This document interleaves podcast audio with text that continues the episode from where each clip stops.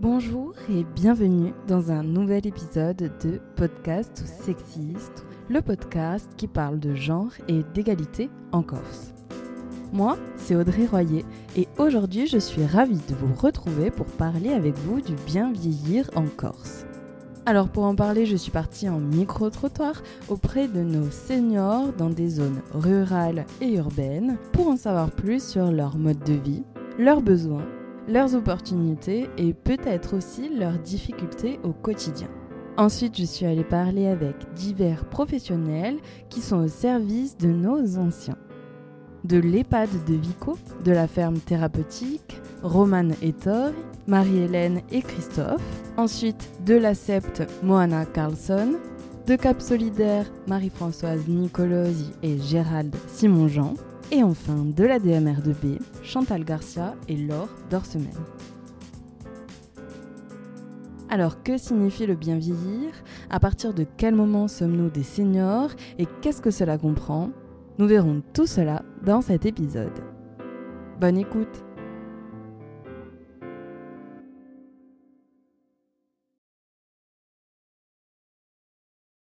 Pour commencer, présentation de nos intervenants et intervenantes. Commençons par la présentation de Cap Solidaire. Alors, du coup, moi, je suis Marie-Françoise Nicolas et je suis chargée de communication au sein du groupement Cap Solidaire. Donc ça fait euh, un petit moment que je suis, que je suis dans la structure. Présentation de Gérald Simon-Jean.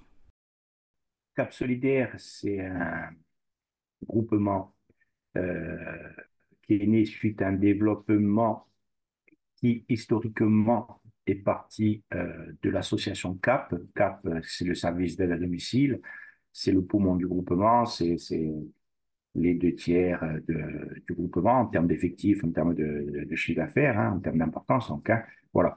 Et moi, j'en suis le principal fondateur, l'unique fondateur, puisque en 2006, j'ai quitté mon emploi, j'ai fait un prêt, j'ai mis mes économies et j'ai ouvert une association d'aide à domicile, l'association CAP sur euh, euh, Corté, Centre-Corse, et qui s'est développée par la suite euh, pour être aujourd'hui départementale.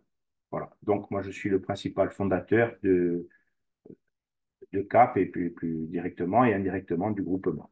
Euh, Cap Solidaire, c'est un groupement qui, a quand même grandi euh, assez rapidement.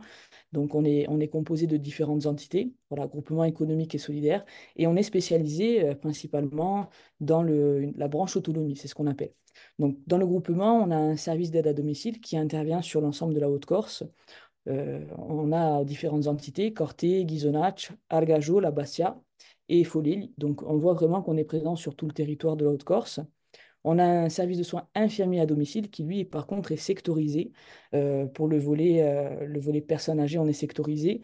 Donc, on intervient de Casamotz à Saint-Joseph.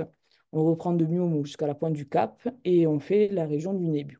Voilà, donc ça, c'est le, le service de soins infirmiers à domicile. Ensuite, on a un EHPAD donc, qui s'appelle Maristella, qui est sur Saint-Florent. Aujourd'hui, on a 21 résidents et on, est en, plein projet d'extension pour accueillir 24 résidents sur, euh, sur l'EHPAD. Euh, on a aussi deux autres projets qui sont le PASA et l'UVA. Donc le PASA, c'est un pôle, euh, un pôle adapté, je dirais, qui permet en fait aux personnes qui ont une pathologie d'Alzheimer de pouvoir venir travailler pour les permettre, enfin leur permettre, je dirais, de pouvoir continuer à, réaliser les actes de la vie quotidienne. Et on va avoir un UVA, donc c'est une unité de vie adaptée, où là par contre ce sont des personnes qui, peuvent être par exemple déambulantes, donc qu'on va essayer de, sécuriser quelque part dans un endroit, euh, dans un endroit euh, ben, comme je disais tout à l'heure, adapté en fait à leur pathologie. Donc, euh, on voit qu'on on a tendance à, évoluer et, à prendre en, compte également les nouvelles pathologies sur, sur le territoire. Donc, voilà, donc, c'est vraiment une volonté de notre part. On a aussi une résidence autonomie qui est en construction sur Corté, donc là, elle est, euh, pour des personnes qui sont plus indépendantes. Donc, des, ce sont des personnes qui, peuvent vivre euh, de façon autonome, mais dans un cadre de vie, je dirais, un peu plus collectif. Voilà, donc ils ont, euh, ils ont des logements personnels, mais ils ont la possibilité également d'être dans des lieux de vie collectifs, comme par exemple manger avec d'autres personnes de la résidence ou avoir accès à des activités au sein de, de la résidence autonomie, mais également avec des partenaires extérieurs. Donc, Cap Solidaire, c'est un groupement de 500 personnes, aujourd'hui 500 salariés, euh, qui a été créé en, 2007 et on voit quand même l'évolution. Euh, alors nous, on, présente, là je vous ai présenté les, entités, mais c'est vrai que nous, on présente beaucoup Cap Solidaire comme euh, le, un parcours du bénéficiaire. Donc on voit qu'on peut passer du domicile à l'établissement avec toutes les passerelles possibles. Maintenant, passons à la SEPT. Ben, moi, je suis Moyana Carlson. Moyana étant mon prénom. Et euh, je suis euh, assistante de la chargée de développement euh, et de projet de la Septe Corse. Et on travaille pour la Septe Corse sur tout ce qui est thématique du bien vieillir et de la lutte contre la perte de l'autonomie. C'est une association qui a été créée en 2008 par les caisses de retraite CARSAT, MSA et le RSI qui aujourd'hui, qui était la Caisse des indépendants, qui a été euh, affiliée au régime général de la CARSAT qui n'existe plus. Mais voilà, on va dire que notre base, c'est euh, voilà, régime général et régime agricole. Et, euh, et bon, ça a commencé un petit peu doucement. Aujourd'hui, bon, ça commence à faire quand même un moment qu'on est sur ce secteur du, du, bien vieillir. Il faut savoir aussi que les acceptes, il y en a un peu partout en France qui sont souvent portés euh, par euh, les mêmes caisses de retraite euh, au niveau national. Et, et, voilà, donc nous, c'est la Septe Corse, donc on est sur tout le territoire corse. On ne va pas être que sur le sud, que sur le nord, on est sur tout le territoire. On fait des actions partout. Après, c'est en fonction de notre programme et de la possibilité de financement et des demandes aussi qu'on peut avoir des communes, parce qu'on a de plus en plus de, de demandes qui viennent, qui émanent directement des communes ou des centres sociaux ou des, des associations locales euh, pour pouvoir venir faire des, actions. Donc ça, c'est quand même bien. Ça veut dire qu'il y a une reconnaissance aujourd'hui aussi qui se fait euh, de, l'association et du secteur du bien vieillir en général. Vient le tour de l'ADMR 2B. Je suis Laure Semaine et je travaille en tant que responsable de pôle euh, ressources humaines à la Fédération ADMR Haute-Corse. Donc, c'est un, réseau associatif hein, d'une donc trentaine d'associations, euh, établissements médico-sociaux euh, d'aide à domicile. Ces 30 associations sont réparties sur tout le, département en trois grands secteurs euh, le Bastia Grand Bastia, le Centre Corse Balagne et la Plaine Orientale. Voilà, il y a également un accueil de loisirs sans hébergement, une micro-crèche, et nous avons une, association intermédiaire, une entreprise d'insertion. Voilà. Alors, c'est un réseau qui, euh, qui emploie 800 salariés et euh, qui euh, travaille auprès de quelques 3000 personnes, on va dire bénéficiaires, puisque bénéficiaires en majorité de, de l'APA, de l'allocation personnalisée d'autonomie. Voilà. Donc, la mission première de, de, des associations, c'est de, permettre aux personnes de vivre en fait le plus longtemps possible chez elles dans euh, les meilleures conditions possibles. Donc pour, euh, eh bien, pour réaliser ce, ce, projet-là, euh, il y a différents, différentes, différents services. Donc il y a le, celui qui est très connu, c'est donc le service autonomie à domicile. Euh, et donc euh, qui délivre donc des, des, missions euh, visant à aider les personnes dans les actes de leur vie quotidienne. Hein. ça peut être donc pour l'entretien du cadre de vie, aider à aller faire les courses, la préparation de repas, l'entretien du linge, emmener les personnes chez, chez le médecin ou chez le coiffeur, ou en visite chez, auprès de la famille, si les personnes ne peuvent plus euh, euh, bouger euh, toutes seules. Voilà, donc nous avons également trois services de soins infirmiers à domicile. Donc là, ce sont des services dans lesquels vous trouvez une équipe d'aides-soignantes. Elles sont dirigées par une infirmière coordinatrice et voilà, elles assurent des actes d'hygiène et de mobilisation et de prévention sanitaire auprès de personnes âgées ou en situation de handicap. Euh, il y a également un service, alors une équipe spécialisée Alzheimer et en maladies neurodégénératives, euh, qui est rattachée au service de soins. Et euh, Dans cette équipe travaillent une psychomotricienne, des ergothérapeutes, des assistants de soins en gérontologie, et ils proposent des séances de réhabilitation à domicile permettant de préserver, de stimuler les capacités cognitives, motrices, sensorielles. Donc euh, voilà, ce sont les, grands principaux euh, euh, services que l'on propose aux, aux personnes. On a également le portage de repas, où on a aussi le service de garde d'enfants à domicile, qui, qui est peut-être moins connu. mais voilà, on peut aussi s'occuper de vos enfants. Et enfin, terminons par l'EHPAD Avico et son tiers-lieu. Donc, euh, moi, je suis euh, Madame Ricci Corinne.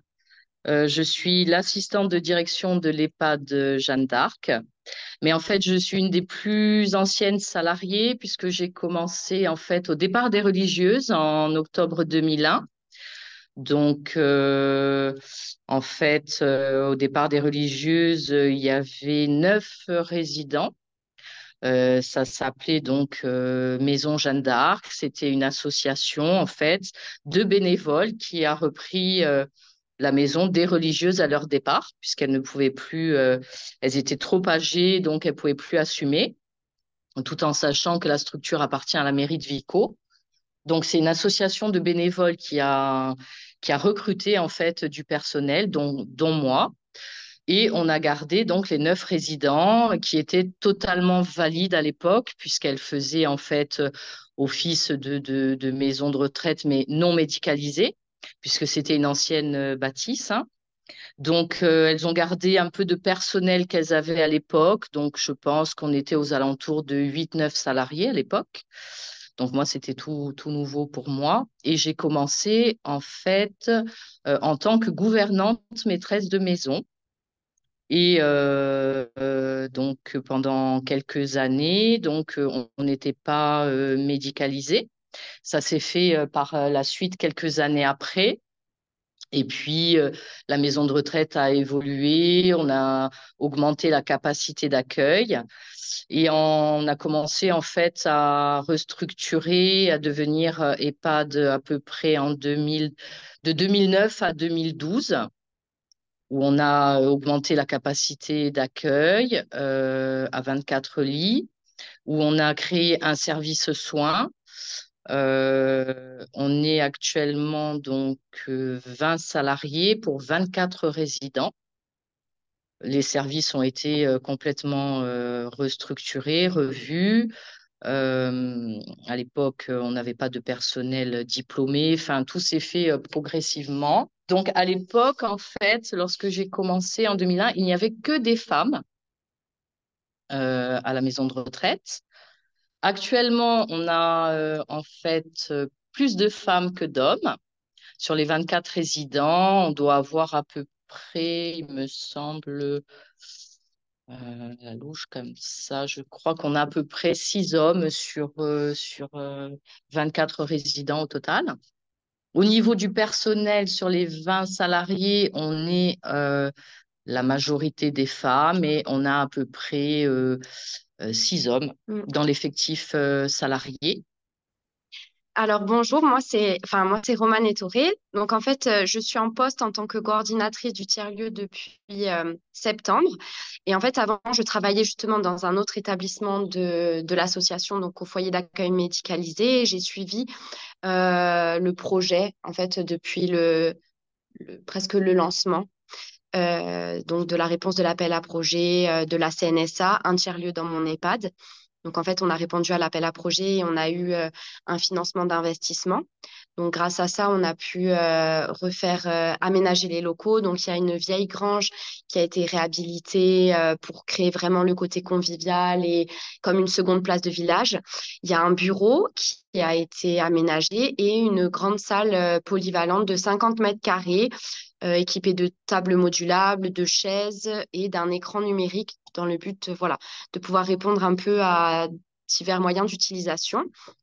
Donc, euh, c'est vrai que, voilà, comme l'a dit Marie-Hélène, euh, l'établissement a toujours été un petit peu euh, intégré dans son territoire avec la maison euh, des sœurs.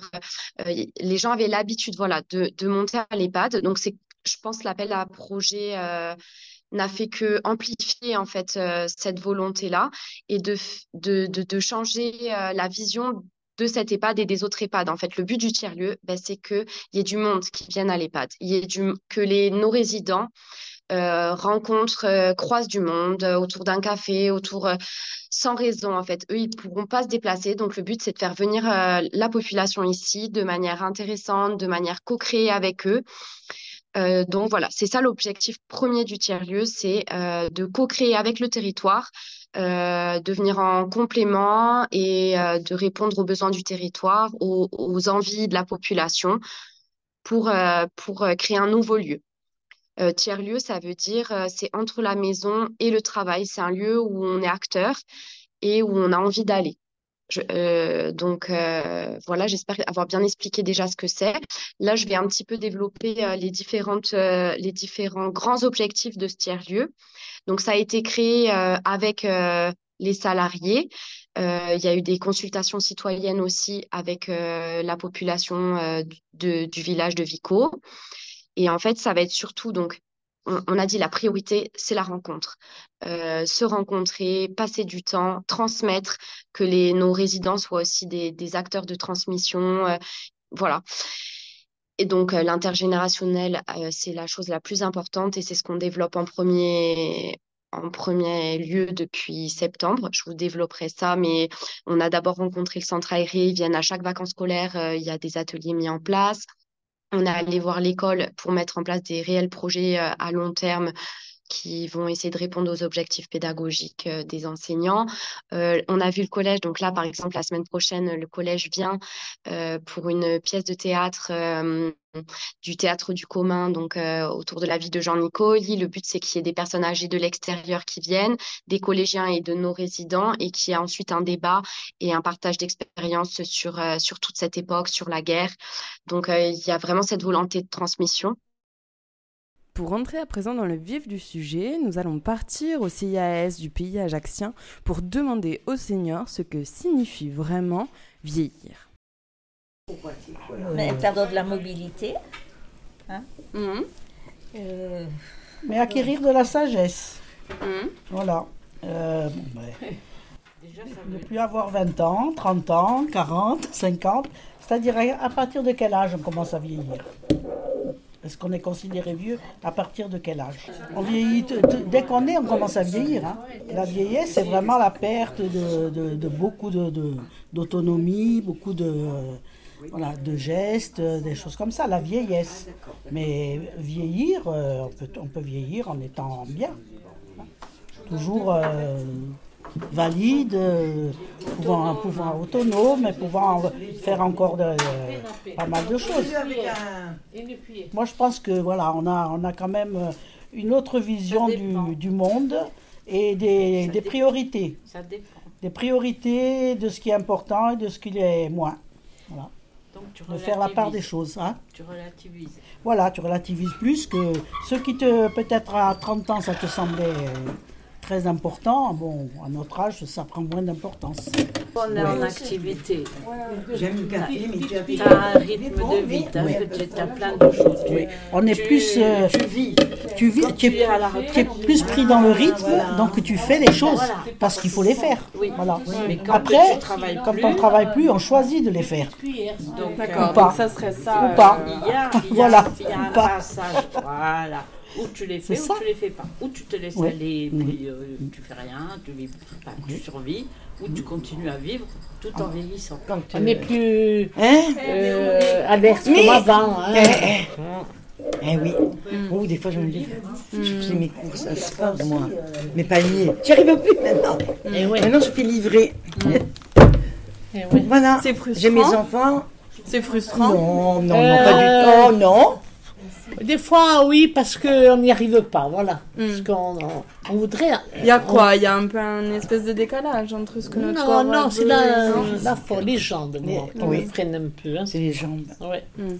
on arrive à la cinquantaine, hein, ça fait un peu peur. Parce que. Ah, non, c'est les jeunes de maintenant qui parlent de ça. 50 ans. 50 ans. Non, mais la génération de maintenant. Hein. C'était comme ça, d'ailleurs. Mais maintenant, je me rends compte. La génération de maintenant parle beaucoup d'âge. Oui. Hop, là, dès qu'il y a un an. Hé eh, J'ai 32 ans. Oh, quand j'entends ça. Ah ouais. Et du coup, il y a le rapport à la mort qui arrive à, ah partir de 60 ans. On n'y pense pas, je pense. Non, non, non, non. Par moment. On n'y pense pas et on y pense en même temps. On y pense, mais on n'est pas. Mais non, je ne parle pas de la mort, hein. Ça dépend des moments. Hein. Oui. Ouais. Quand on, sent quelque chose, une petite douleur, quelque chose, tout de suite, non, euh, moi je m'affole. C'est hein. rapport à la mort. C'est voilà. rapport à, à, la perte d'autonomie. Voilà. voilà. On ne voudrait pas se retrouver euh, invalide dans un lit et à faire souffrir tout le monde. Souffrir nous et faire souffrir aussi la, la, la famille. Dans ce cas-là, il vaut mieux s'en aller. Ce qui est très bien, c'est qu'à partir d'un certain âge, on, on, devient presbyte. Donc quand on se regarde dans la classe, on ne se voit pas bien. Donc on voit pas forcément toutes les rides. Non, mais c'est. Je rigole. C'est pas physiquement, c'est mentalement, on se dit que quand même, on, on est vraiment sur la pente descendante là. moi j'ai 79 ans. Et ça, moi aussi. ça, commence, ça, commence, à faire. Hein. Je les ai dans 8 jours, moi. Ça, vous voyez oh.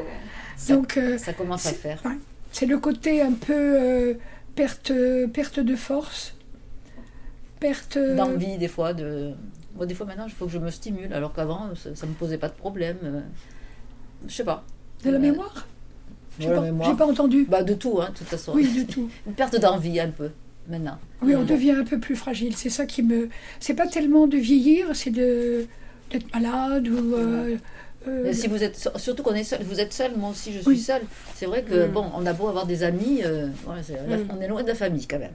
Et ça, c'est un peu problématique, enfin, dans mon cas. Hein. Vous savez, on, a, on, rit, on plaisante, on est heureux quand même. il venait de la morgue, euh, qu'à tel âge on avait pu. Euh, c'était l'EHPAD. Ah, regardez-nous, on rit tout ensemble, on est heureuse. Je suis heureuse parce que j'ai ma fille, quand elle, m'appelle quand je, sais que tout va bien, je suis un plus heureuse. il y a plein de trucs qui nous rendent heureux quand même. On n'est pas, mm. parce qu'on est âgé, j'ai 71 ans, je ne suis pas euh, tristounette. Mais pas tout le monde est comme toi. Hein. Ah ben oui, mais ça. Pas tout le monde est comme Il y a des gens, peut-être, ils n'osent pas le faire. Il y en a. Ça leur donne bonne conscience. Et puis il y, a des gens qui n'acceptent pas la solitude. Hein. La solitude. Ah, moi, c'est mon rêve. Être seule. De vieillir, vous n'acceptez pas d'être malade. Il y a beaucoup de dépression chez les seniors aussi. Hein. Oui, et il y a souvent des, des, des, suicides collectifs. Des dépressions et des suicides. Et le, le mari tue la femme ou l'inverse. Hein, parce qu'elle est impotente et parce, qu'elle a Alzheimer, parce qu'elle est. Voilà, oui, oui, parce que beaucoup, à 80, 90 ans, euh, ça arrive fréquemment. Hein. Mm. Alors peut-être que j'aurais pas l'aide ménagère, mais enfin j'en ai appris pas mal. Pourquoi tu l'aurais C'est frustrant de ne pas pouvoir euh, ah bouger. Ah oui, euh, je, le vis mal. Hein. Bon, je m'y adapte, c'est, vrai, mais c'est ce qui me faisait peur de vieillir. Vous voyez, sur, euh, je me disais toujours, le jour où tu ne peux plus te suffire à toi-même, vaut mieux partir. Et maintenant, j'y suis en plein dedans. Et c'est vrai que il y a des fois j'ai des, des idées un peu moroses. Mm. Je croyais que je n'aurais jamais vieilli. Mm. Euh, jamais, je disais toujours, moi de toute façon, je ne, je veux pas, je ne voudrais pas vieillir et être euh, une charge. Vous voyez, j'ai eu quand même assez souvent, je me faisais certainement cette réflexion moi-même le jour où tu ne peux plus, vaut mieux partir. Et je vous dis, maintenant j'y suis dedans et, c'est dur. Et comment vous faites alors? On, on, quoi? On s'adapte? Une fois qu'on y est On accepte? C'est quoi? C'est de la résilience ou? C'est-à-dire une fois que vous y êtes, enfin, je, je, suis encore capable de m'en rendre compte. Mais après, il y a ben des moments où la personne ne se rend plus compte. Vous, avez encore. Euh, c'est ça qui est frustrant. Voilà, tandis que moi, j'ai encore à la tête voir que je suis. Souvent, je dis, là, je suis en prison. enfin, je le dis en riant, mais mm. je pense quand même un mm. peu beaucoup. Hein. Pour moi, bien vieillir serait de voir des personnes d'un certain âge qui vivent encore seules chez elles, avec, avec l'aide, bien entendu, des trucs comme ça, mais qui, qui se trouvent encore dans, dans leurs meubles, dans des trucs comme ça. Et puis là, euh, hmm. là pour moi, c'est bien vieillir. C'est ce que j'aurais souhaité pouvoir faire. C'est clair. Moi, bien vieillir euh, dans ce but-là, euh, c'est de dire, d'une part, comme je vous dis, pour pouvoir rester chez moi, continuer à faire mon, mon petit train de vie avec l'aide de quelqu'un, bien sûr, parce que bah, moi qui, par exemple, je veux dire, j'étais une personne qui était très maniaque. Je, je reconnais ce qui est. Et je ne. Je me disais déjà, il faut que tu mettes un frein parce que si, faut que tu te contrôles à ne pas être aussi maniaque avec les gens que tu attends de, de l'extérieur. Euh, je faire semblant des fois même si ce n'était pas ma convenance, que ce soit ma convenance vis-à-vis d'elle, parce que je, je, je, le monde ne peut pas être comme moi, trop maniaque, vous voyez, des, trucs comme ça. Et je me disais donc pouvoir vivre comme ça, et moi continuer mon petit train de vie, pouvoir aller faire mes courses toute seule avec l'aide de, de quelqu'un, mais arriver quand même dans les magasins, faire mes courses, euh, aller promener euh, un petit peu euh, seul sans avoir toujours besoin de quelqu'un pour qui me serve de canne. Voilà, finir les, jours comme ça. Je n'avais pas pensé de finir dans une maison de retraite. Voyez? Les plus de 60 ans pourraient représenter un tiers de la population en 2050, selon Santé publique France. Le vieillissement de la population française est devenu un véritable enjeu social et de santé publique. Et la prévention de la perte d'autonomie est une priorité. C'est pour cela que nous parlons de plus en plus de bien vieillir. Mais alors, que signifie ce terme, Moyana alors, le bien vieillir, c'est euh, vu au sens, je dirais, euh, très très large.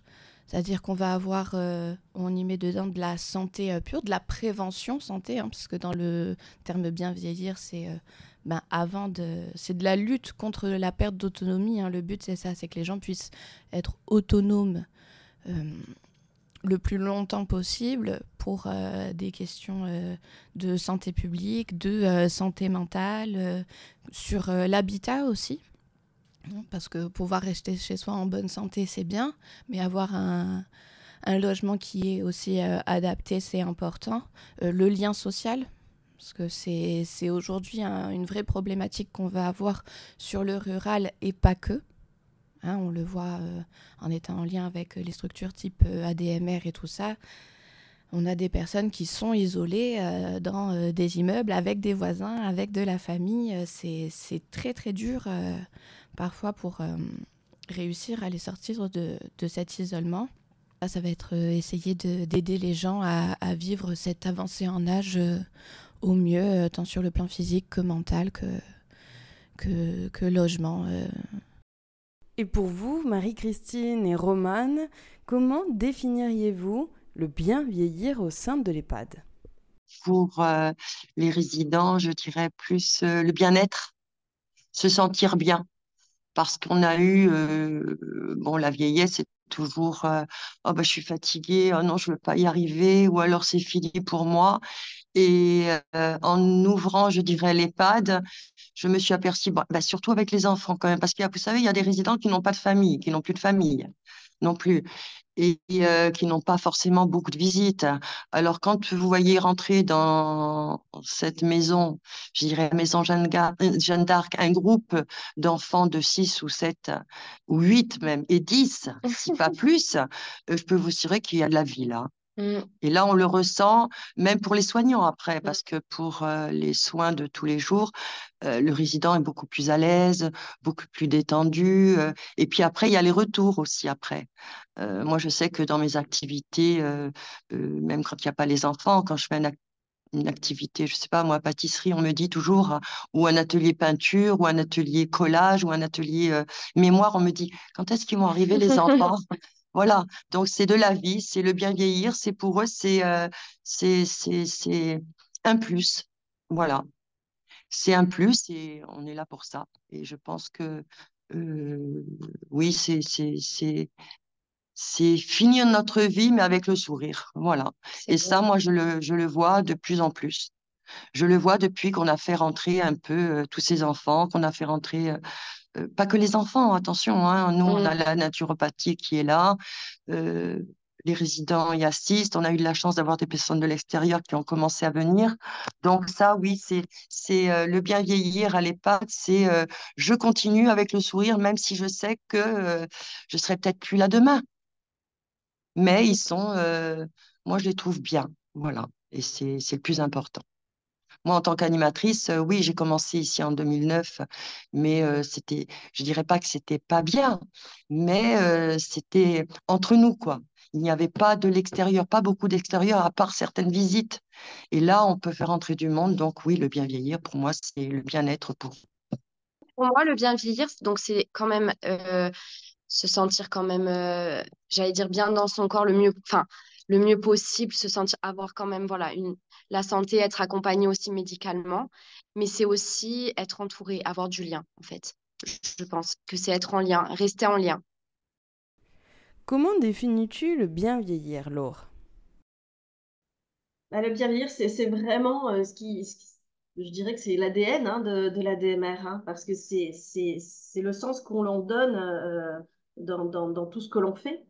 Euh, c'est vraiment de, faire en sorte que les personnes puissent rester euh, chez elles, quel que soit leur état de santé, euh, mais en tout cas le plus longtemps possible, euh, en, se faisant le relais de la famille ou en, agissant de manière complémentaire de la famille et de, tout professionnel, autre professionnel de santé. Donc, c'est aussi penser à des petites, petites attentions euh, parce qu'effectivement, on, pense beaucoup à l'entretien du cadre de vie, au, linge. Voilà, ça, c'est effectivement, c'est primordial. Euh, mais euh, c'est aussi que l'intervenante ou l'intervenant qui connaît bien la personne, voilà, redonne, redonne le sourire pendant l'intervention à la personne. voilà, si, si la, personne est touchée par la maladie ou, parce que bah, son, son, moral n'est pas bon ce jour-là, euh, c'est euh, arriver à, à, sortir la personne de, ce, de, cette, de cette lourdeur et, et qu'à la fin de l'intervention, euh, la personne ait le cœur un peu plus léger et, euh, et soit content de sa journée. Donc, c'est elles apportent beaucoup,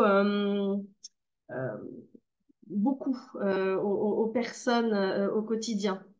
Et ça, je ne sais pas si euh, le, grand public s'en aperçoit, mais euh, voilà, parfois, ce sont les, seules personnes que, voit euh, la, personne âgée hein, dans la journée. Ça peut être son unique lien social. Donc, elles ont un rôle d'utilité sociale très, très, très important. Et voyons comment, au sein des équipes de l'ADMR, on voit le bien vieillir ma définition, et ça c'est une chose qui m'a choquée quand je suis rentrée à la DMR, euh, j'ai toujours travaillé avec des personnes d'un certain âge. Bon, il n'y a que le monsieur là où je vais le matin qui a 55 ans, mais sinon la, majorité c'est des gens qui sont qui ont au moins 80-85 ans et plus. Et je vois que quand les familles viennent, que ce soit enfants, petits-enfants, cousins, cousines, etc., euh, jamais ils ne s'approchent de leur grand-mère ou de leur maman. On leur fait pas de bisous, on leur prend pas la main. Euh, mettons si, c'est un exemple, mettons s'il y a la grand-mère qui est un peu mal coiffée, on nous regarde, on nous dit ah ben vous pourriez lui mettre un coup de brosse. Moi si si je vais si je vais chez mes parents, Euh, ma maman, elle a 86 ans, si elle est mal coiffée, je vais la coiffer moi-même. Et quand j'arrive, je lui fais des bisous, je la prends dans mes bras. Euh, euh, une personne âgée, ça sent pas mauvais, comme on dit, les personnes âgées, ça sent mauvais, c'est pas vrai. Si les gens, bon, si on prend soin de la personne, et surtout, je dis toujours, la vieillesse, ce n'est pas un handicap, quoi. Parce que une personne âgée, quand elle voit les enfants, elle a des étoiles dans les yeux, elle a envie de les serrer dans ses bras, et les gens ne s'approchent pas, que ce soit personnes âgées ou malades. Les gens ne s'approchent pas. Et ça, c'est une chose qui m'a beaucoup choquée. Même question pour Marie-Françoise et Gérald de Cap Solidaire on, est là pour parler du bien vieillir en Corse. Et, dans le bien vieillir, autre que euh, les interventions euh, de professionnels, il y a également tout l'environnement. Euh, aujourd'hui, on parle beaucoup des aidants familiaux, par exemple. ils font aussi partie de, du bien vieillir. Voilà, du bien vieillir chez soi. les aidants, que ce soit les aidants familiaux, on appelle ça maintenant les aidants non professionnels parce que ça peut être aussi des, voisins ou, des amis la notion d'aidance aujourd'hui, elle est importante pour le, bien vieillir et, je pense que c'est euh, un volet qu'il ne faut pas oublier. Euh, nous, c'est un travail que, l'on fait depuis maintenant euh, un certain nombre d'années et, on a vraiment pris en compte cette question d'aidants sur le territoire parce qu'on voit qu'ils font vraiment partie de la prise en charge et, que ce sont des personnes un petit peu ressources dans les différentes prises en charge que, l'on peut réaliser. donc, c'est important de ne pas l'oublier. Voilà. Bien vieillir, déjà, c'est l'intitulé de, des politiques publiques. Hein. Honnêtement, il y a un chamboulement aujourd'hui tel euh, par rapport aux besoins grandissants hein, qui arrivent, et même euh, grandissant, c'est un petit mot par rapport à. Le, bon mot serait une explosion hein, de, demandes de prise en charge de, personnes âgées et, handicapées, mais principalement âgées, et, dû essentiellement Aujourd'hui, on, voit arriver sur euh, nos services et établissements le papy boom et le papy boom, euh, le gouvernement, les gouvernements successifs s'en sont, saisis, mettent en place beaucoup de choses. Moi, en tant qu'acteur du, médico-social euh, sur euh, la Haute-Corse, depuis maintenant plus de 16 ans, c'est la première fois que je vois autant d'appels à projets. Bon, il y en a trop, il y en a pas assez, c'est assez financé, c'est pas assez financé, ça c'est notre discussion. Mais quoi qu'il en soit, il y a beaucoup de choses qui se passent et c'est à nous, opérateurs, de nous en saisir, de nous saisir et d'essayer de les mettre en œuvre sur nos territoires. Et c'est pas si évident que ça, puisqu'on se rend compte que sur tous les appels à projets qui sortent, euh, pas, tous les, pas tous les opérateurs ne répondent, euh, voire la minorité, et, voire même des appels à projets où il n'y a pas de réponse du tout. Donc c'est dommage parce que on prive nos aînés sur notre territoire de dispositifs euh, qui, de plus est, bénéficie de financement pérenne sur, euh, euh, sur, sur, le long terme. Donc, c'est un peu le cafouillage aujourd'hui. quoi qu'il en soit, on peut, on peut que acter une, prise de conscience des politiques et, charge à nous aussi de, de, faire ce qu'il faut et ce qu'on peut sur le terrain pour, pour capter tout, tout, tous ces financements qui vont permettre une meilleure prise en charge. Donc, c'est brouillon sur le moment. Euh, c'est perturbant pour nous pour les mettre en œuvre, mais pour, pour s'en saisir. Mais voilà, il y, a, une fenêtre qui s'est ouverte et qui va se refermer. Hein. Voilà. Et c'est à nous de, de nous en saisir.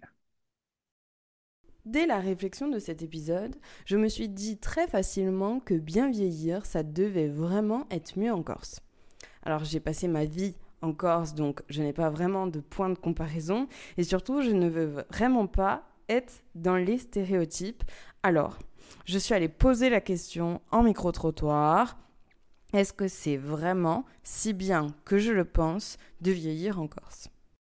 Ah, Moi, je, viens de Montpellier. Euh, j'avoue qu'à chaque fois que j'y retourne, je me dis que je suis très mieux ici, que je ne, je vieillis mieux ici que je ne vivrai à Montpellier. Moi, ah je, viens, de Paris et donc euh, je, j'ai choisi de venir vivre à Ajaccio. J'avais déjà vécu à Sartène il y a une vingtaine d'années. Et donc, euh, oui, je, suis retournée cet hiver, je préfère rester ici. Alors, tout n'est pas parfait, mais c'est quand même mieux que sur le continent. Hein. Ah enfin, moi, je sais que vraiment, c'est ah un plaisir ici de, ben, on a des promenades agréables au bord de mer. Euh, c'est vrai que ici au CIAS, c'est vrai qu'on fait plein d'activités. On nous propose plein de choses qui sont vraiment agréables aussi. Ça, ça nous sort de notre quotidien. Euh, voilà. Oui, puis Ajaccio, c'est une ville à, à la dimension humaine encore. Ça hein. voilà. Donc, ça aussi. c'est plutôt bien. Ben, disons que si j'arrive le, au quatrième âge, à 90 ans, peut-être, je ne resterai pas en Corse. Ouais. Je me rapprocherai d'un de, mes enfants. Quoi, hein. Donc elle parlait au niveau des soins particulièrement, mais également au niveau de l'isolement. Tant qu'on est valide, ça va. Après, c'est là que ça se complique. Ça représente des particularités de bien vieillir en Corse, Moéana alors, euh, je dirais que la Corse a toujours quand même une particularité du fait de l'insularité. Même si, euh, ben, par exemple, en PACA, euh, il y a aussi la mer et des montagnes. Mais il y a quand même un accès qui est beaucoup plus simple au reste de la métropole. Ne serait-ce que pour qu'en termes de soins, de ne pas avoir à prendre un avion ou un bateau, ben, ça change quand même la donne. Oui, il y a quand même une spécificité qui est due à l'insularité, euh, et, qui peut aussi créer de l'isolement parce qu'on peut avoir les enfants, les petits-enfants qui sont partis vivre ailleurs sur le continent. C'est pas forcément simple de, de, pouvoir les faire revenir et de pouvoir partir les voir. Euh. après, quand on est en meilleure santé, c'est quand même plus simple que quand on ne l'est pas. voilà, forcément. Et, et enfin, je, je prends des, des, exemples assez concrets, mais euh, les, personnes ici qui vont monter au village pour voir les, parents, les grands-parents, ça se fait quand même aussi beaucoup. Alors, on nous dit beaucoup que euh, encore sont beaucoup soin de nos ancêtres et de nos anciens. C'était très très vrai. Et euh, on a quand même un peu la sensation aujourd'hui que ça l'est moins. ça l'est moins. Après, est-ce que c'est une histoire de génération euh, pas, ça, je, je, ne sais pas et je me lancerai pas forcément dans le débat, mais mais en tout cas, c'est vrai que le, constat est, est là, qu'il y a de plus en plus de personnes qui sont isolées euh, dans le rural, et pas que. Et quelles sont les problématiques de territoire auxquelles vous êtes confrontée à Cap Solidaire, Marie-Françoise? Alors, les, une des, des, problématiques que tout le monde peut, peut facilement dire, c'est la mobilité, bien évidemment, parce qu'on est encore, c'est qu'aujourd'hui, euh, ben, quand on, fait parfois 20 km, on peut les faire en une heure, donc il y a cette problématique de mobilité qui est assez compliquée. Euh, et, quand on souhaite un maintien à domicile le plus longtemps possible, ben, c'est vrai que ça peut, ça peut représenter un frein. Voilà. C'est pour ça que notre, notre action, notre travail dans le milieu rural est important. Mais c'est vrai que la mobilité euh, représente un gros frein au recrutement aussi. Euh, et, parfois au maintien à domicile. Il y a, euh, alors je vais, je vais parler d'accessibilité aux soins, mais tout le monde, tout le, monde le sait. Euh, malheureusement, nos, nos villages et le secteur rural est parfois, je ne vais pas dire déserté, mais voilà, ça, peut représenter aussi une, une problématique, l'accessibilité aux soins. Euh, pour nos bénéficiaires, quand il y a un rendez-vous médical, par exemple, euh, c'est sûr que parfois il faut se déplacer sur Bastia ou sur Ajaccio. Euh, voilà, tout le monde, tout le monde est au fait que ça peut représenter une problématique. Hum, ensuite, alors, on, sait, quand je disais tout à l'heure qu'on s'est adapté un peu aux, problématiques du territoire, on s'est adapté aussi aux remontées de, nos salariés quelles sont leurs, problématiques au quotidien? Même parfois, il y a l'adaptation du logement. Parfois, c'est vrai que quand il y a une personne qui souhaite être maintenue à domicile, euh, ben, quand il y a des escaliers pour accéder à la chambre et qu'il y a une perte de mobilité euh, ou de motricité, c'est parfois difficile. Donc, on travaille également là-dessus, sur l'adaptation du logement. On a des partenaires qu'on fait intervenir euh, régulièrement au domicile. On, voilà, on, essaye quand même de, pouvoir trouver des solutions, que ce soit à travers nos, nos, prestations à nous, mais également à travers des partenaires, pour d'une part améliorer la qualité de vie au travail de nos salariés, mais aussi améliorer la qualité de vie de, nos usagers. Voilà. Pour permettre le maintien à domicile euh, le plus longtemps possible, voilà, c'est un des objectifs. Euh, alors, ben, on sait qu'on est dans la région quand même, euh, on est dans une des régions les, plus pauvres de France. Hein. Euh, on ne va pas se leurrer, hein, je veux dire, les statistiques font que nous sommes dans une région assez pauvre. c'est vrai que ben, on se retrouve souvent face à des bénéficiaires alors je ne vais pas parler de situation financière parce que ce n'est pas, c'est pas mon rôle, mais je veux dire, c'est vrai que ben, parfois on tombe sur des, situations où, les personnes, ben, elles ont peu de revenus et, on essaye aussi d'adapter les prises en charge par rapport à ça. dans la mesure du possible, bien évidemment. Mais voilà, c'est vrai qu'on est parfois confronté à des personnes qui ont des difficultés financières. maintenant, c'est vrai que les aides sont aussi calculées en fonction des revenus. Donc euh, voilà, au niveau de, des institutionnels, euh, c'est quand même, il y a un calcul qui est fait voilà, en fonction de, euh, des revenus. Donc bien évidemment que ce ne sont pas les laissés pour compte, bien au contraire. Et, voilà, on essaie de, de leur permettre d'avoir une aide, des prestations qui sont dans la mesure du possible. Revenons sur un point important dont nous a parlé Marie-Françoise, le désert médical. Le désert médical signifie les espaces où le nombre de médecins, de professionnels de santé pour 100 000 habitants est faible sans qu'un seuil soit établi. Les difficultés sont l'augmentation des délais pour obtenir une consultation médicale, un report de consultation vers les urgences médicales ou encore une difficulté à trouver un médecin traitant avec une rupture du parcours de soins. Et quels sont les enjeux insulaires pour les structures, Gérald? Ben, Les enjeux, euh, pour moi, aujourd'hui, où il y a vraiment une carte à jouer, puisqu'on voit bien qu'aujourd'hui, on manque de personnel, alors que euh, on est en pleine, euh, en pleine explosion, comme je disais tout à l'heure, de, de, demandes. Hein, et donc, le besoin est grandissant, et donc, on manque d'effectifs, on demande d'augmenter nos effectifs à un, moment où, où, il en manque. Et moi, je, euh, crois beaucoup euh, aux aidants, bien sûr, hein, il s'appuie sur les aidants, mais bon, euh, c'est un rôle qui est en train d'émerger de, quand même et d'être officialisé, ça c'est très bien, mais aussi et surtout sur la prévention. Hein.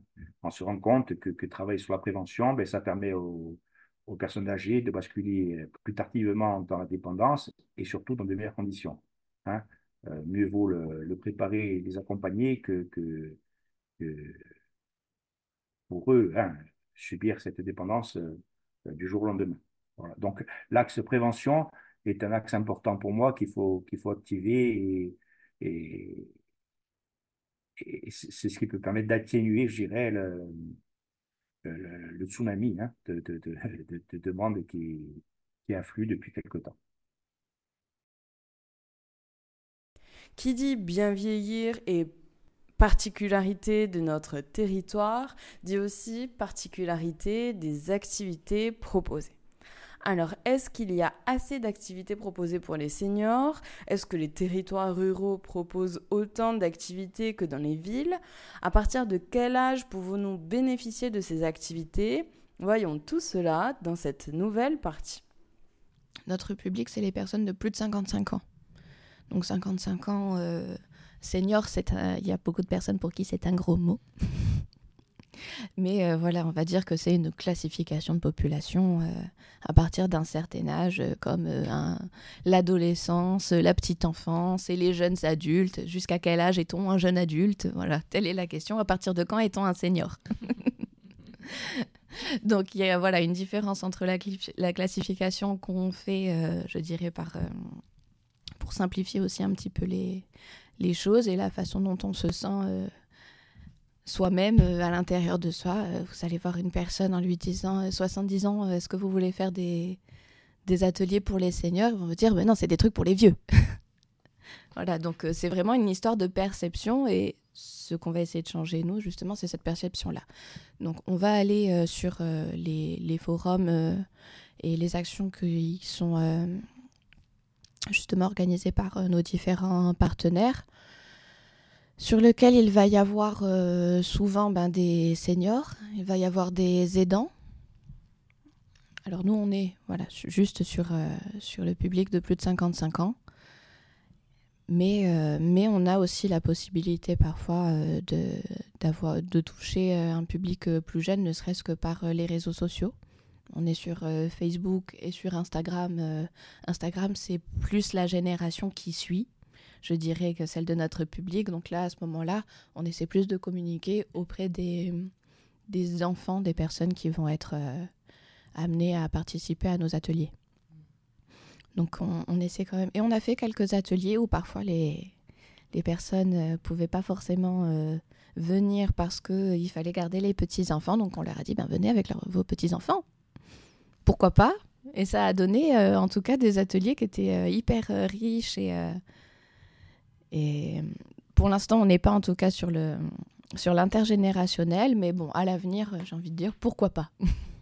Nous, on essaie de proposer des parcours euh, justement bien vieillir euh, au sens euh, très large, parce qu'on va avoir de la prévention santé pure avec par exemple des ateliers qu'on appelle vitalité. Il faut savoir qu'une bonne partie de nos ateliers sont des ateliers qui ont été créés par les caisses de retraite, notamment la caisse centrale de la MSA et qui sont des ateliers du coup chartés qui ont été faits par, euh, et montés par des experts pour être le plus proche possible des besoins, de rendre ça ludique et intéressant aussi pour que pour pas que ça devienne ennuyeux d'être dans une salle pendant deux heures une fois par semaine.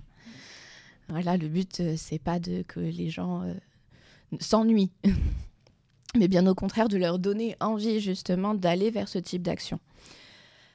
Euh, donc sur les ateliers vitalité, on va avoir, euh, on va dire que c'est un peu la porte d'entrée du parcours euh, bien vieillir parce qu'on va traiter de plusieurs thématiques sommeil, alimentation, activité physique. Voilà, chaque séance va être sur une thématique qui s'ouvre ensuite sur le reste de nos ateliers, donc le bien-être, qui est un grand sujet aujourd'hui sur euh, la santé mentale, hein, euh, on s'est rendu compte qu'en fait, c'était super important euh, d'être bien dans sa tête pour être bien dans son corps. Incroyable.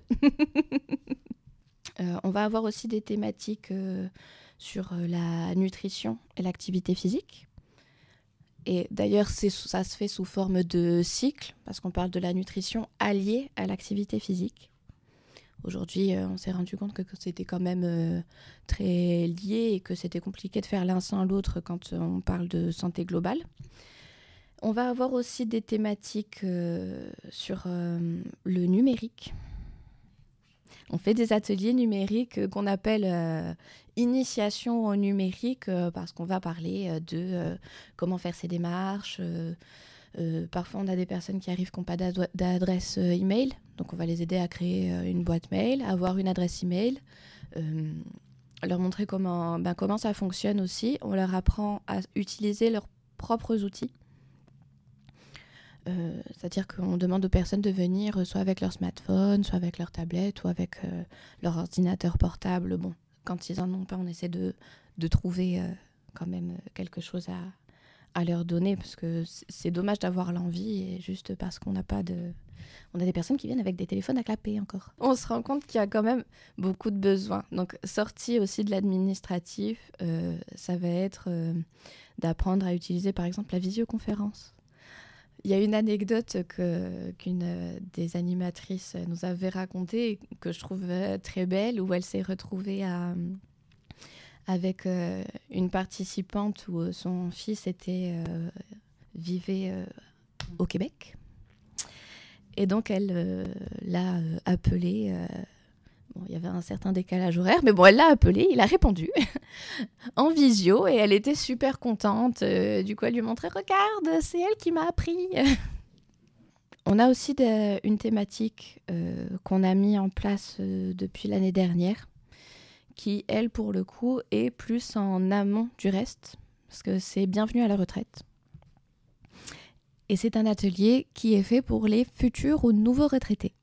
Et au-delà, euh, bon, on va commencer, on va dire, euh, par, euh, je dirais, ce qu'on appelle le module administratif pour rencontrer un conseiller retraite, un conseiller numérique pour tout ce qui est administratif, où on va faire une information de premier niveau. Hein, ils ne vont pas vous aider à monter votre dossier, mais en tout cas, ils peuvent vous donner quelques, quelques informations pour que cette partie-là, voilà, les gens ont, l'esprit, savent que ça, c'est euh, mis de côté.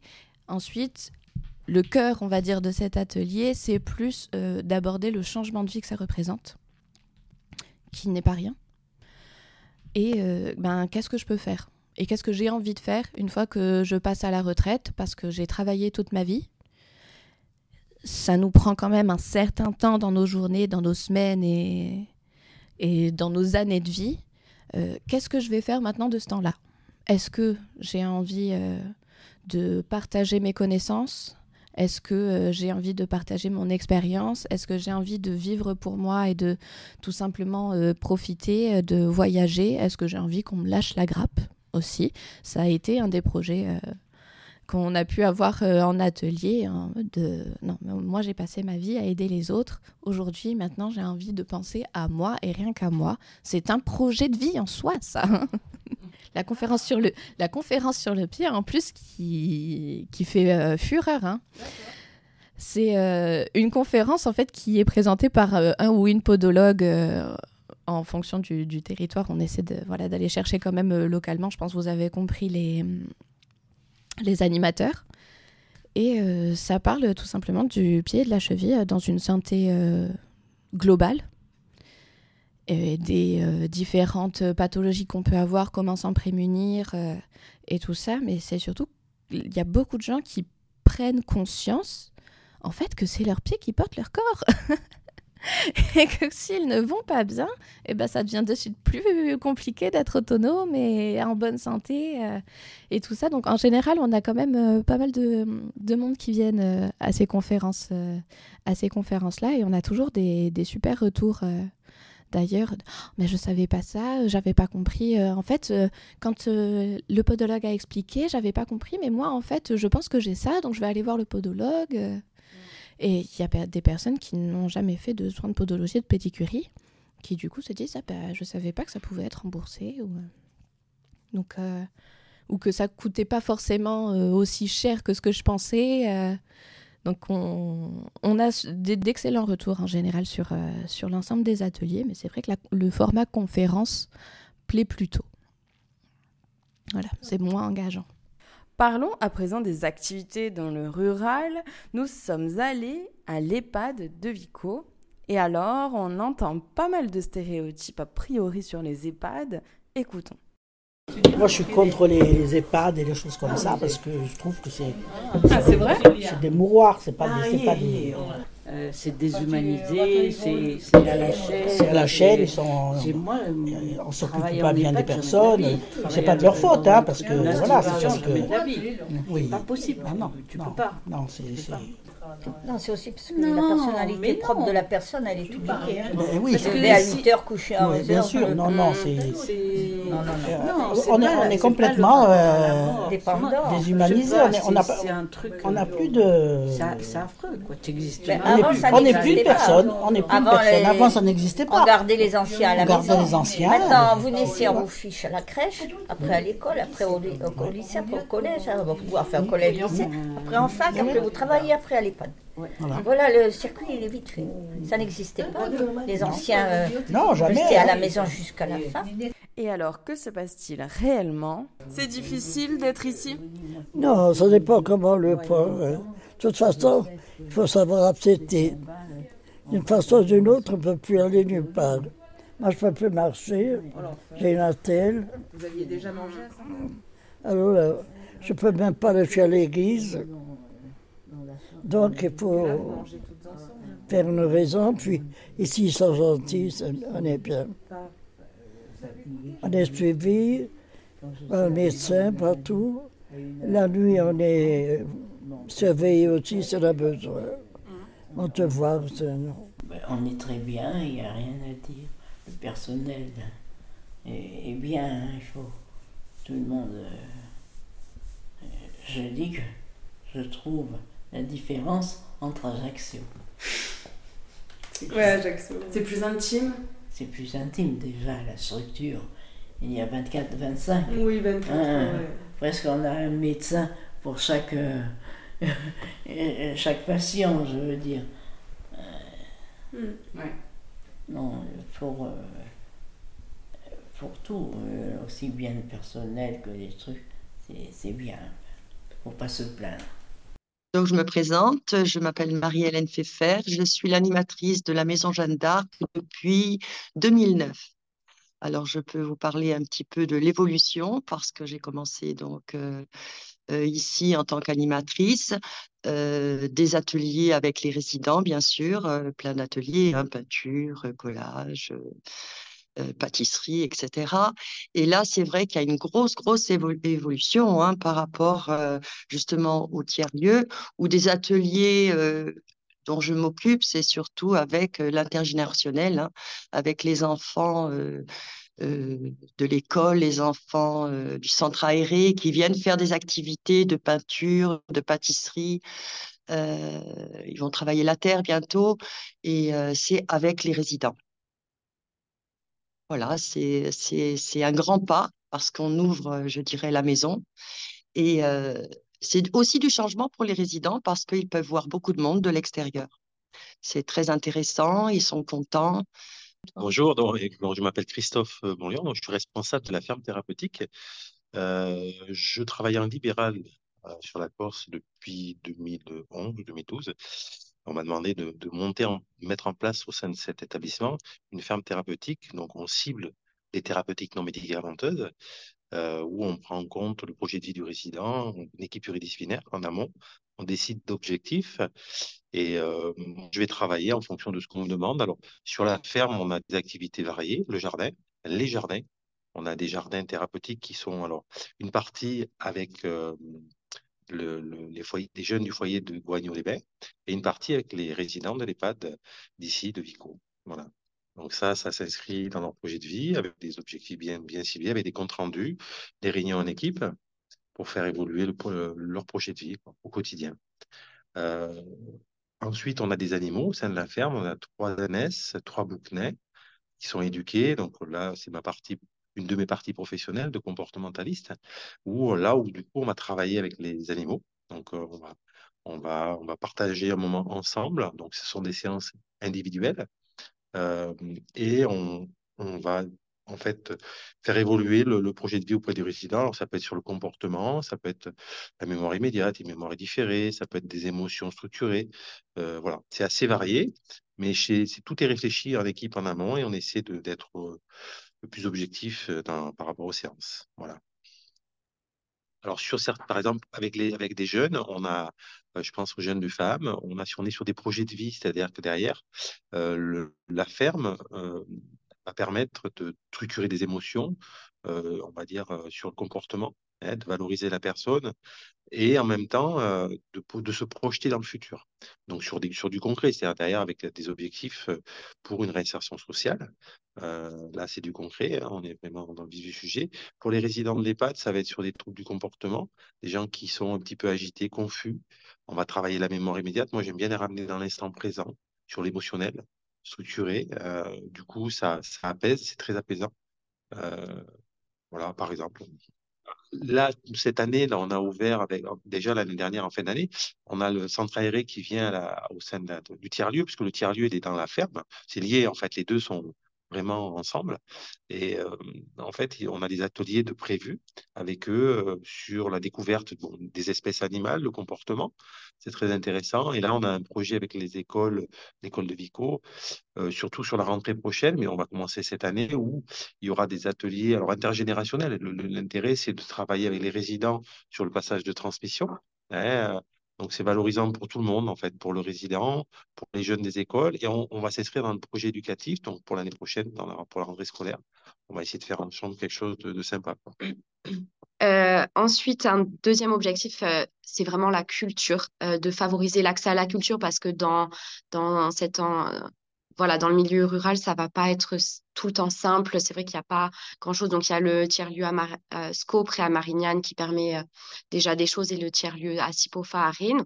Mais là, le but, ce serait de mettre en place des expositions, euh, de Là, il va avoir une résidence d'artistes en avril. On a la chance d'accueillir des artistes pour une résidence d'écriture. Ils vont écrire avec nos résidents sur, sur le sujet de l'amour.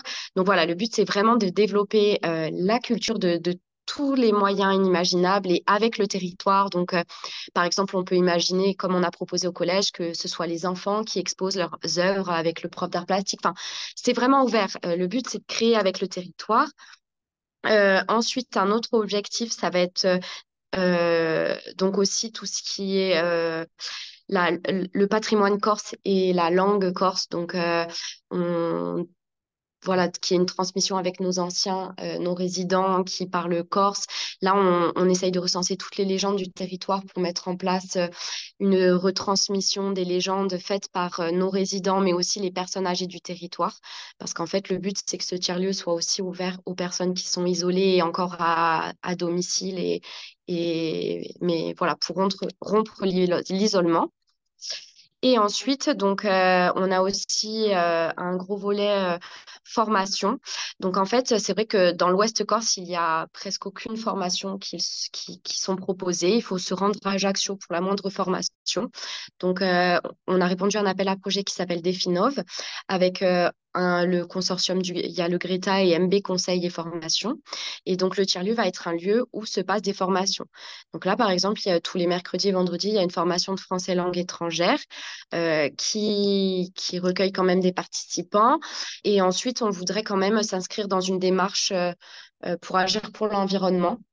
Donc, par exemple, là, il y a des actions autour de la naturopathie qui sont mises en place dans le cadre du bien vieillir, ouvert aussi aux personnes âgées de l'extérieur. Euh, c'est vrai qu'un tiers-lieu, ça veut, c'est innovant, ça veut tout et rien dire, euh, le mot tiers-lieu. Donc, on a d'abord toqué à toutes les portes pour présenter vraiment les valeurs du projet. on essaye d'améliorer de, aussi la communication et il nous reste encore Sagone, Cargèse. On a écrit à toutes les mairies de Spelunca-Liamone pour se faire connaître. Voilà, on est en phase de développement.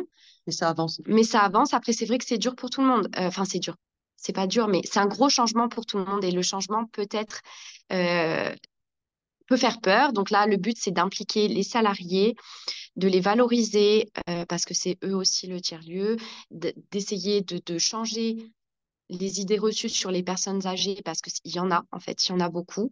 Euh, ça peut effrayer, ça peut voilà, on s'est aperçu que ça pouvait être compliqué. Donc voilà, l'objectif c'est ça, c'est de redonner la place à nos anciens. Nous sommes d'accord que l'EHPAD à Vico est une exception qui tend, je l'espère, à se généraliser. Voilà, nous, aussi, on, répond à, à, des appels à projets. Il y a la collectivité qui est beaucoup dans le bien vieillir en Corse. Ils ont lancé euh, un appel à projet, ça fait maintenant quelques années qu'ils lancent cet appel à projet qui permet en fait euh, de proposer que ce soit des activités euh, à des personnes seniors de plus de 60 ans sur différents territoires, ruraux ou urbains. la notion de bien vieillir passe aussi par je dirais, par des, alors, des activités ou de l'accompagnement. On peut avoir euh, des activités, des ateliers sur du numérique, par exemple, pour éviter l'inclusion. Euh, on peut avoir des, des, activités sportives pour maintenir la mobilité, la motricité. On va avoir des, des ateliers euh, sur le, de l'auto, par exemple, ou, ou, des choses comme ça, mais qui permettent en fait de pouvoir jouer sur le côté cognitif. Donc, bien évidemment que le, les activités sont importantes et, et aujourd'hui, je pense que tout le monde en est conscient. Euh, dans nos EHPAD, on propose euh, des ateliers dans, pour répondre un petit peu, euh, enfin, pour essayer de. On a des projets personnalisés et sur certains points, on va réaliser des activités qui permettent de, répondre un peu à ce projet. donc, comme je disais, avec des ateliers pour au niveau cognitif, euh, des ateliers sportifs, des ateliers euh, pour maintenir le lien social aussi, parce qu'on sait qu'aujourd'hui, ben, quand on est dans un, village, qu'on est une personne âgée, qu'on a, euh, n'a pas de voiture et qu'on n'a peut-être pas de, personnes qui peuvent nous amener comme bon nous semble où on veut, ben, il y a aussi le lien social qui est important. Euh, aujourd'hui, euh, comme je le disais tout à l'heure, il y a de moins en moins de personnes euh, dans nos villages et, le lien social est important pour pouvoir avoir ce maintien à domicile. Donc, ce sont aussi des ateliers qui, permettent de, maintenir ce lien social et les interventions des professionnels le maintiennent également. Voilà. Il y a, on, a des, bénéficiaires, parfois, nos intervenantes, ce sont les seules personnes qui vont voir dans la semaine. Donc, c'est important qu'il y ait des professionnels, qu'il y ait des ateliers qui soient qui soient proposés euh, pour ces personnes, notamment dans le rural. Mais même s'il ne faut pas oublier que dans l'urbain, il y a des personnes qui sont aussi très isolées. Euh, on ne s'en rend pas compte, mais ce n'est pas parce qu'on est en ville qu'on n'est pas isolé. Mais c'est vrai qu'on on a eu certaines situations où on s'est rendu compte que ces personnes, malgré le fait qu'elles habitaient en ville, euh, c'était des personnes qui étaient très isolées. Voilà. Donc il faut aussi pas les laisser pour, de côté. quoi. Après, voilà, je, on parle d'isolement, mais on parle aussi du, côté euh, psychologique. Euh, on s'est rendu compte aussi euh, que le, volet psychologique était important, que ce soit pour nos salariés ou pour nos bénéficiaires. Et on a recruté, il y a de ça deux ans, une psychologue qui, intervient sur le groupement. Donc cette psychologue, elle peut intervenir auprès de nos salariés parce que ben, parfois on a des situations qui vont jouer en fait sur le, professionnel, des situations personnelles qui vont en fait, je dirais, qui, vont venir interférer sur le milieu professionnel. Donc c'est vrai que la psychologue est là pour les écouter, pour essayer un peu d'améliorer euh, leur, euh, quotidien de travail. Euh, cette psychologue intervient aussi sur des dossiers où ben, parfois c'est compliqué. Voilà, où c'est compliqué pour nos salariés d'intervenir, par exemple, où il y a des situations qui font que ben, il y a eu un petit chamboulement, et elle peut intervenir également sur ces dossiers-là. Elle intervient aussi sur nos bénéficiaires quand on voit qu'il y a un bénéficiaire qui aujourd'hui, euh, ben, comme je disais tout à l'heure, est, isolé socialement, que ça ne va pas trop, et que du coup, ben, le maintien à domicile peut être euh, peut-être remis en question, elle peut également intervenir euh, auprès de nos bénéficiaires. Donc on voit aussi que le volet psychologique, outre que le volet, outre le volet accompagnement, est, important, et il faut, et on, l'a pris en, considération, donc on intervient aussi là-dessus. Il y a quand même beaucoup de structures aujourd'hui qui travaillent là-dessus.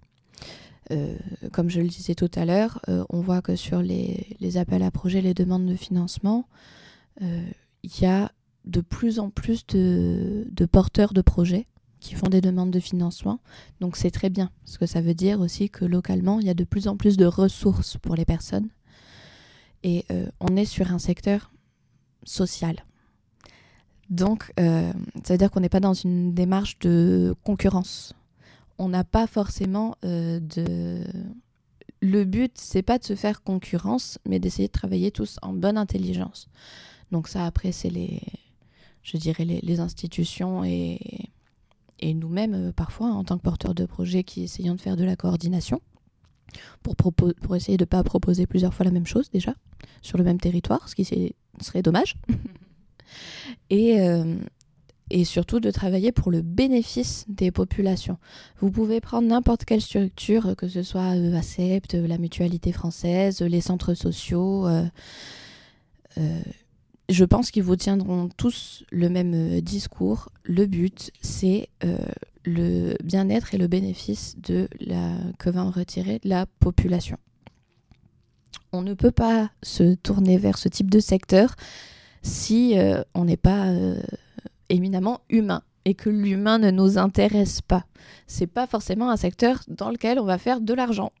voilà, tout simplement. L'enjeu du voilà, euh, l'enjeu l'enjeu du territoire justement, il est il est quand même très très social et on va avoir bien sûr des, des freins. Hein. Euh, par, euh, déjà dans le, dans le rural, on peut avoir des problèmes de mobilité. C'est-à-dire que quand on organise un atelier sur une commune, c'est ouvert à toutes les personnes qui veulent venir des communes euh, autour. Parfois même, si on compte que sur les personnes d'une commune, il n'y a même pas assez d'habitants pour vraiment remplir un atelier. Donc, si les personnes ne sont pas véhiculées, ben, ça devient compliqué. Alors parfois, il y a des navettes qui sont mises en place euh, par les collectivités locales ou par les, les communautés de communes euh, et tout ça. Donc euh, bon, on, essaie aussi de travailler avec les collectivités locales pour essayer de mettre en place ce genre de, de possibilités, en tout cas, pour que les gens puissent venir aux ateliers, même s'ils ne sont pas véhiculés ou euh, de mettre en place du covoiturage entre les participants aussi. Ça fonctionne, hein, euh, ça marche parfois. Mais la mobilité aujourd'hui, c'est un vrai problème, hein. un vrai problème dans le rural. Et euh, aussi les, les salles. Pour, faire, pour mettre en place des ateliers, il faut avoir des salles, et notamment sur les ateliers numériques. Il faut avoir une salle avec une connexion Internet, ou au moins du réseau parce qu'on a certes une petite airport, mais il faut au moins quand même du, réseau. Et, ben, c'est pas toujours le cas. Parce que euh, ben y a des toutes petites communes euh, qui n'ont pas forcément euh, les moyens aussi de, de, pouvoir mettre en place ça. Hein. On se rend pas compte aussi parfois que bah, la commune, elle fait ce qu'elle peut. Donc, euh, donc on va essayer de, le mettre en place sur une commune à côté euh, pour qu'il y ait quand même les personnes, euh, les, administrés qui puissent, qui puissent venir et participer. on essaie de trouver des solutions, mais il y a, y, a, quand même des, des problématiques aujourd'hui qui, qui sont liées beaucoup à la ruralité. Et parfois, je dirais, on a aussi l'inverse. C'est-à-dire que, par exemple, sur Ajaccio, il y a beaucoup d'offres de ce type d'atelier. Et à ce moment-là, euh, on peut euh, parfois ne pas remplir les ateliers si, euh, sans s'en rendre compte, ben, on a mis en même temps que autre chose que les gens estiment plus intéressant. Donc c'est pour ça que la coordination et les relations qu'on peut avoir avec les différents partenaires et les autres porteurs de projets sont très importantes. Faut essayer de travailler un maximum en bonne intelligence.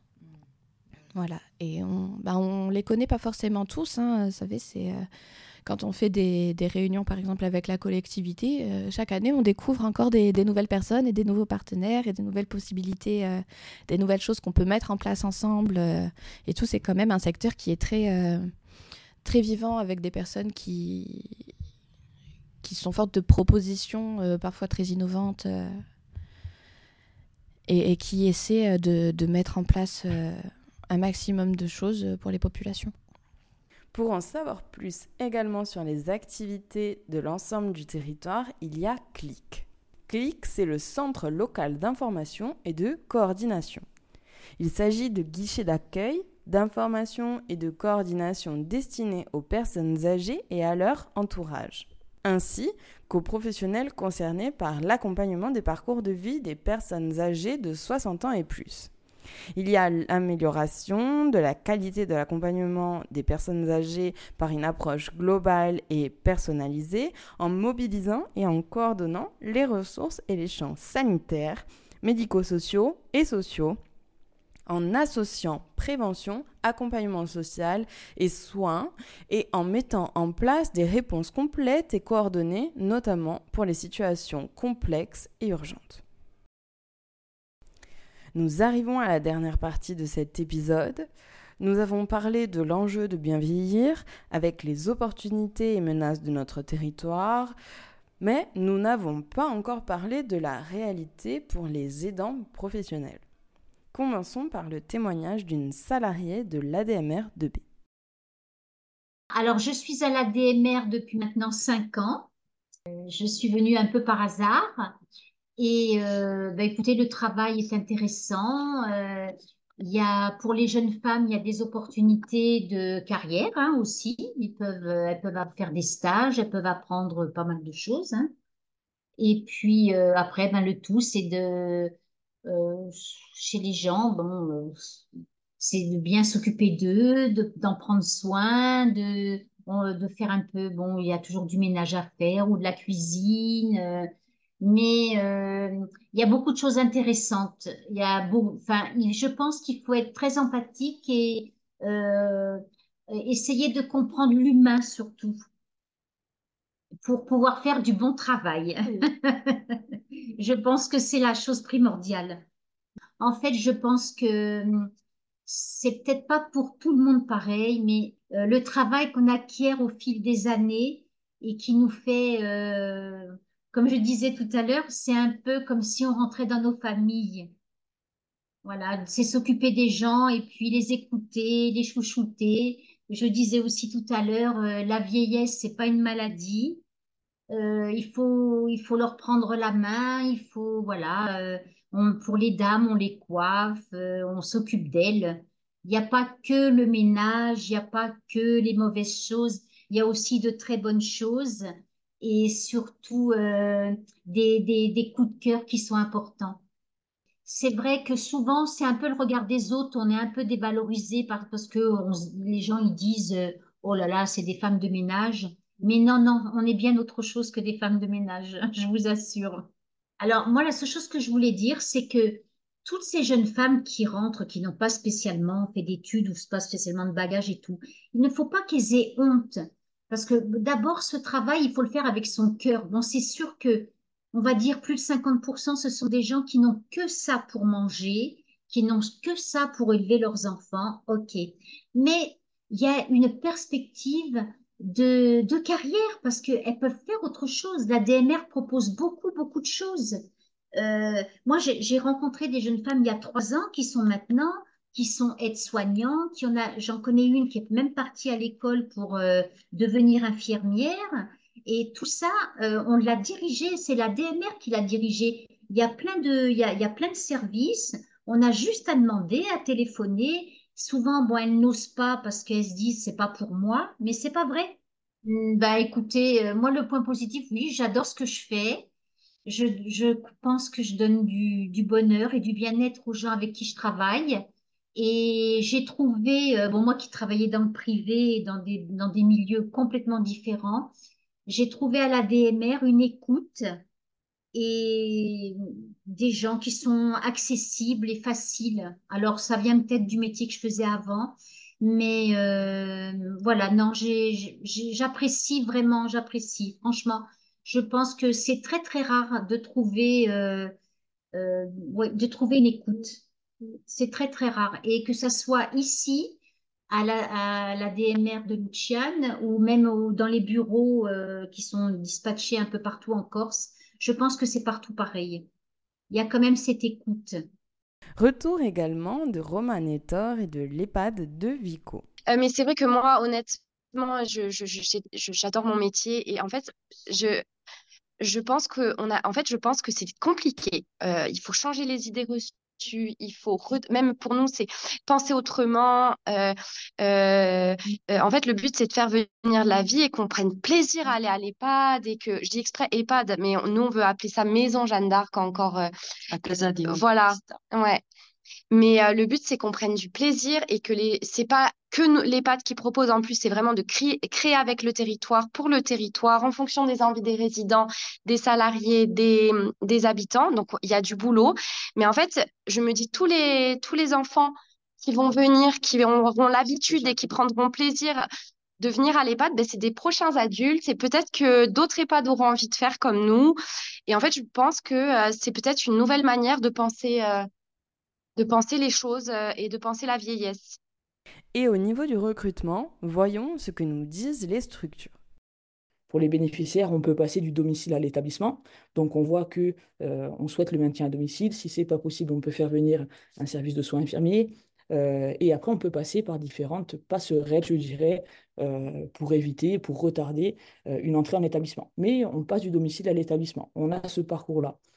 Pour les salariés, la même chose. On peut commencer par exemple aide à domicile, euh, rentrer dans, notre secteur, euh, je dirais, euh, ben, un peu comme ça peut-être, mais on peut monter en compétence. On a la possibilité de se former et pourquoi pas de passer aussi en établissement, mais voilà, il y a aussi un parcours du salarié. Donc parcours bénéficiaire, parcours salarié, qui est très important pour nous. Et, c'est vrai que c'est valorisant euh, euh, pour nos salariés et euh, ça prouve aussi qu'on souhaite une qualité de prise en charge des bénéficiaires, des résidents ou des usagers. Chez nous, ce sont des métiers qui sont parfois pas très attractifs pour, pour la jante masculine. Donc c'est vrai qu'on a peu d'hommes. Maintenant, ce n'est pas, une, pas une fatalité parce qu'on on sait vraiment qu'aujourd'hui, les hommes sont, intègrent nos secteurs. Mais c'est vrai qu'ils sont aujourd'hui encore assez peu nombreux chez nous. Oh bah, je dirais qu'il y a 5% d'hommes. il, y en a, il y en a un petit peu, il y en a un petit peu.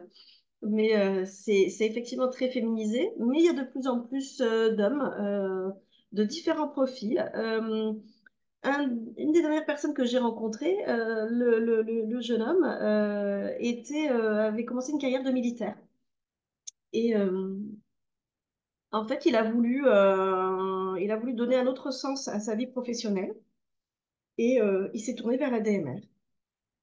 Et voilà, il est, il est jeune depuis quelques mois et il semble très épanoui et très heureux de cette, de cette reconversion. Voilà, donc voilà, nous avons, voilà, nous avons quelques, quelques hommes, hein, mais essentiellement des dames entre 35 et 55 euh, ans. La, grande, la grande majorité, euh, si on parle de pyramide des âges, euh, voilà, se situe, se situe dans cette tranche d'âge-là. On a 80% de femmes et 20% d'hommes qui participent à nos ateliers. Alors, on est en augmentation chez les hommes. Il faut savoir quand même.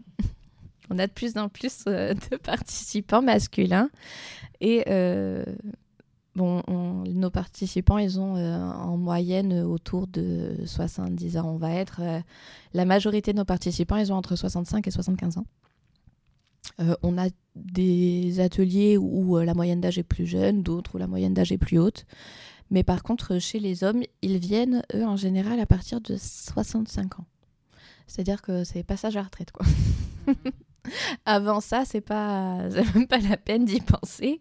Alors qu'on a des femmes qui sont encore euh, en activité et qui participent parfois à nos ateliers. Euh. Mais, euh, mais ouais, les messieurs sont un peu, un peu plus réticents, réticents et, et, frileux, oui, justement, à participer. Alors, il y a quand même des ateliers sur lesquels ils sont plus intéressés. Les ateliers numériques, le bienvenu à la retraite aussi. L'atelier bienvenu à la retraite, on a quand même euh, plus d'hommes que ce qu'on peut avoir. Et, euh, et maintenant aussi sur les ateliers mémoire, on commence à avoir euh, de plus en plus d'hommes. Au niveau du rural et de l'urbain, Marie-Françoise? Pour euh, le, pourcentage de salariés qui travailleraient dans l'urbain et dans le rural, c'est assez difficile à définir euh, parce que c'est vrai que quand, euh, par exemple, si je vais prendre l'entité de Bastia, donc là où on va être le plus dans l'urbain, ben sur les, les, 150 salariés du secteur de Bastia, on va quand même en avoir qui vont intervenir dans le Cap Corse ou dans le Nébu. Donc on reste quand même sur du rural.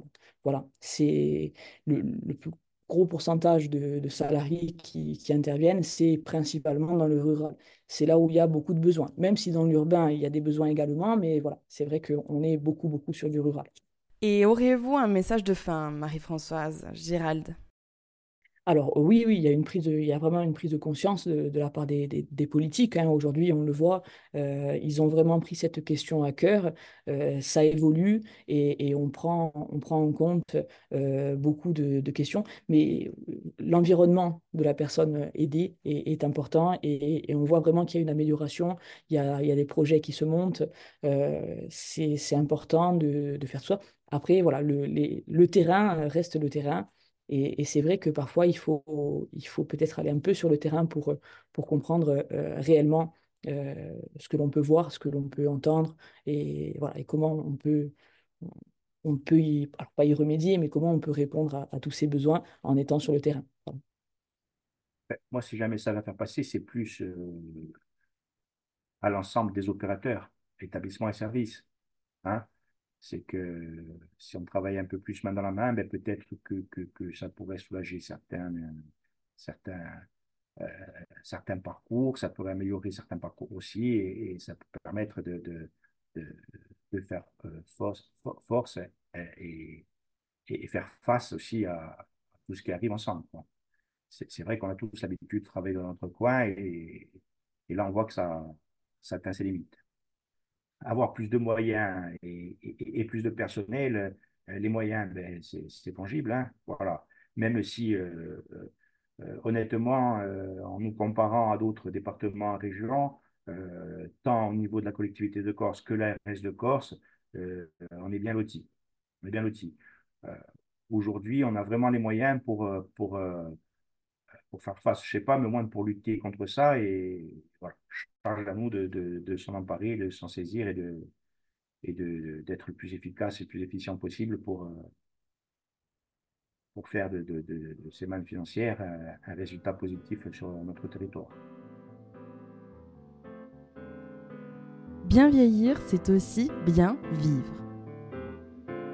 On résume parfois trop facilement la vieillesse en nombre de jours qu'il reste à vivre sans les considérer pleinement.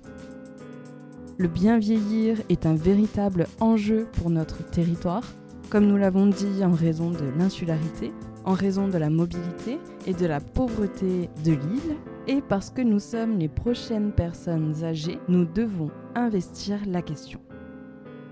Merci aux intervenants et intervenantes et aux interviewés d'avoir répondu à mes questions et merci à vous d'avoir écouté cet épisode. C'était Audrey Royer et je vous dis à très vite pour un nouvel épisode.